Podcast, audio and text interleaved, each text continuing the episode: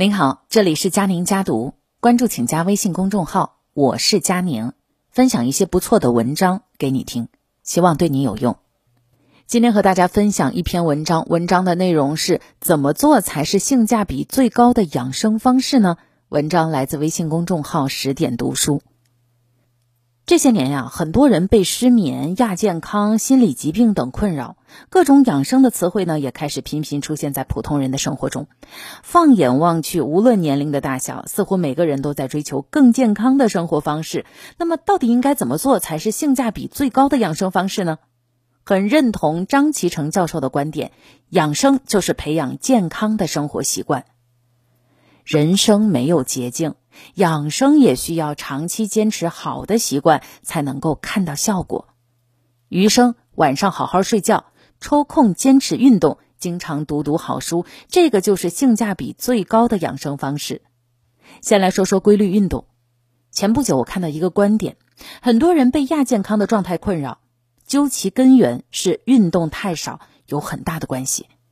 医学杂志《柳叶刀》曾经发表过类似的观点。长期缺乏运动会让组织器官机能下降百分之三十，各类的疾病也会伴随而来。运动是保持健康最简单的方式，也是世界上最好的解忧药。它能够治愈身体的痛苦，也能够缓解精神的焦虑。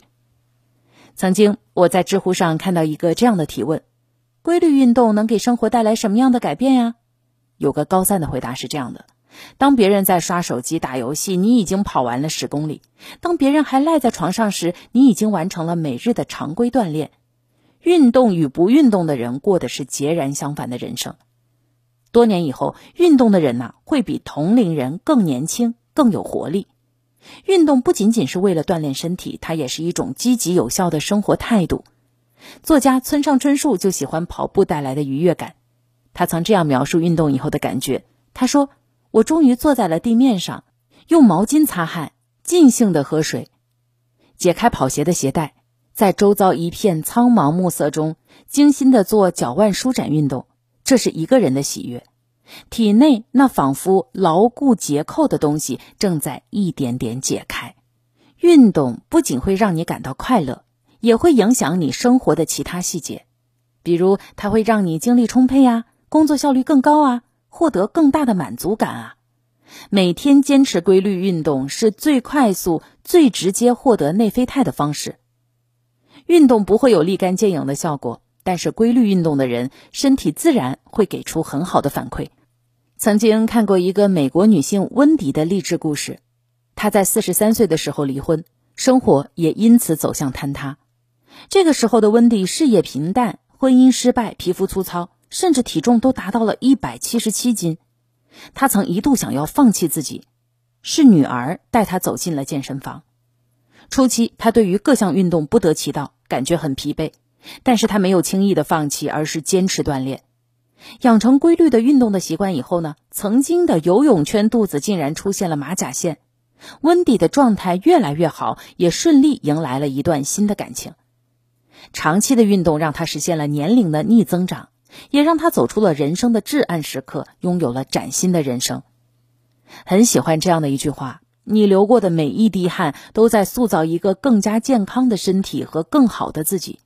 我们跨出去的每一步，都是身体健康的一大步。”规律运动是现代人应该具备的基本素养，它让人变得自律，也让人更加容易掌控生活。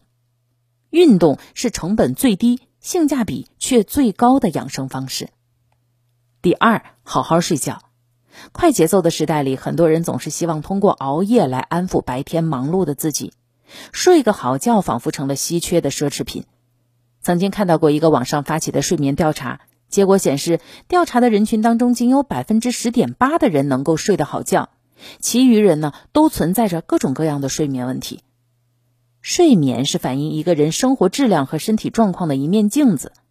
实验医学杂志当中有一项研究显示，睡眠不好会破坏人体内肾上腺素的昼夜节律，进而影响正常的免疫功能。睡觉质量高，身体就能够及时的将体内积累的毒素和垃圾清扫干净。而睡眠出现问题的人呢，就像是一台不予养护却需要一直运转下去的机器，会感到心力交瘁、不堪重负。近年来，睡眠问题已经成为危害生命的元凶，很多悲剧也已经给我们敲响了警钟。清华硕士张斌在连续熬夜赶报告后，突发心肌梗塞，在卫生间猝死。天涯副主编金波工作很拼，经常熬夜，因为长期的睡眠不足，在地铁里猝死。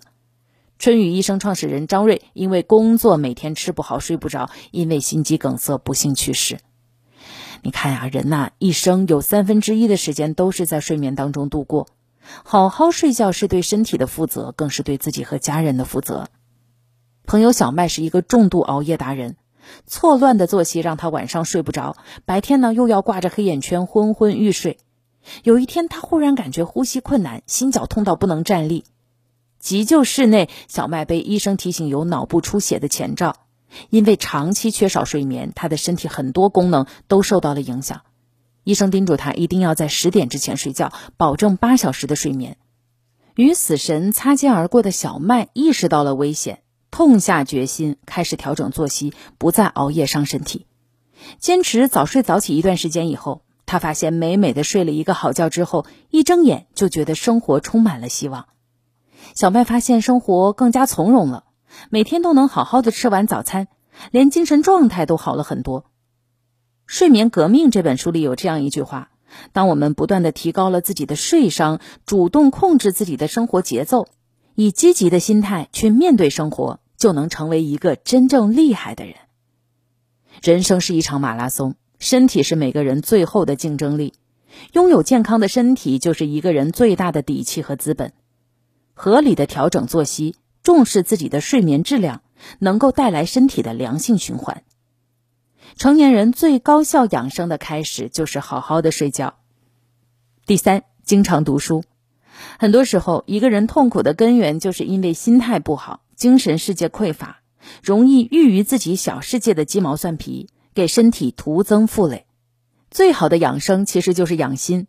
那养心最好的办法呢，就是多读书，让灵魂更加丰盈，心胸更加豁达。就像这样的一句话：人一定要读书，不然便会比邻玩腐，玩见俗见生满身上。一书一世界，一叶一乾坤。书看得多了，对于世界的认知也改变了。就不会轻易困于人生的低谷。我非常喜欢梁实秋老师的观点，朴素且真诚。读书不是为了应付外界的需求，不是为人，是为己，使自己成为一个明白事理的人，使自己的生活充实而有意义。读书悦心，它是生活的解药，也是精神层面的养生。还记得《朗读者》的节目当中。九十多岁的诗词研究大家叶嘉莹先生，虽然满头白发，却气质优雅。时间虽然催生了脸上的皱纹，书籍却让他的内心愈发的丰盈。叶嘉莹先生的一生非常坎坷，经历过生离死别与婚姻不幸，脸上却始终是云淡风轻的模样。那份淡泊与宁静，与叶嘉莹小时候饱读诗书有很大的关系。他出生在书香世家。书中的智慧呢，已经沉淀为优雅的气质和睿智的力量，帮助他自信的面对生活的纷扰。无论遇到什么困难，他能够通过诗词转化为前进的力量。那些看似纤弱的诗词，就如同铠甲一般，帮他承受了生命不可承受之重。人这一生难免会出现各种烦恼，读书能够缓解大部分的焦虑和内耗。书籍如同一座随身携带的避难所。它可以帮助我们缓冲很多情绪，事过心宁，自然可以拥有健康的心理和身体。作家余秋雨曾在某段特殊时期变得很消沉，那段时间他不愿意见人，状态很不好。在朋友的建议下，他选择去了一座有丰富藏书的旧图书馆静养。那段时光里，他有了书籍的陪伴，心境转变了很多，人也重新的振作了起来。读书是最好的心理按摩，它能够滋养人心，让身体和精神得到双重的保养。很多时候，我们以为看过的书籍成了过眼云烟，其实它们藏在气质里、谈吐上，当然也可能显露在生活里。《读书与美丽》这本书当中这样说过：真正的美是灵魂的丰富和坦荡，或许美化灵魂有不少途径，但是阅读却是其中最易走的、不昂贵的、不需要求助他人的捷径。读书就是兼养身心的最好方式，让我们更加从容的面对纷繁浮华的世界，如此才能够保持内心的淡然，不至于物，不困于心，把人生之路走得更稳更远。很喜欢一句话。选择想要的生活，而不是被生活选择。生活呀，本应该欢喜自在，每个人都有选择笑看岁月静好的权利。那从现在开始呢，没事早点睡，有空多运动，坚持读好书。再小的改变，经过岁月的日积月累，都能够沉淀为属于自己的实力与资本。坚持下去，你的人生啊，终将会不一样。愿你经历岁月，脸上不见风霜。身体依然健康，手中有书，眼角有笑，心中安宁。这就是今天的文章分享。我是佳宁，下期见。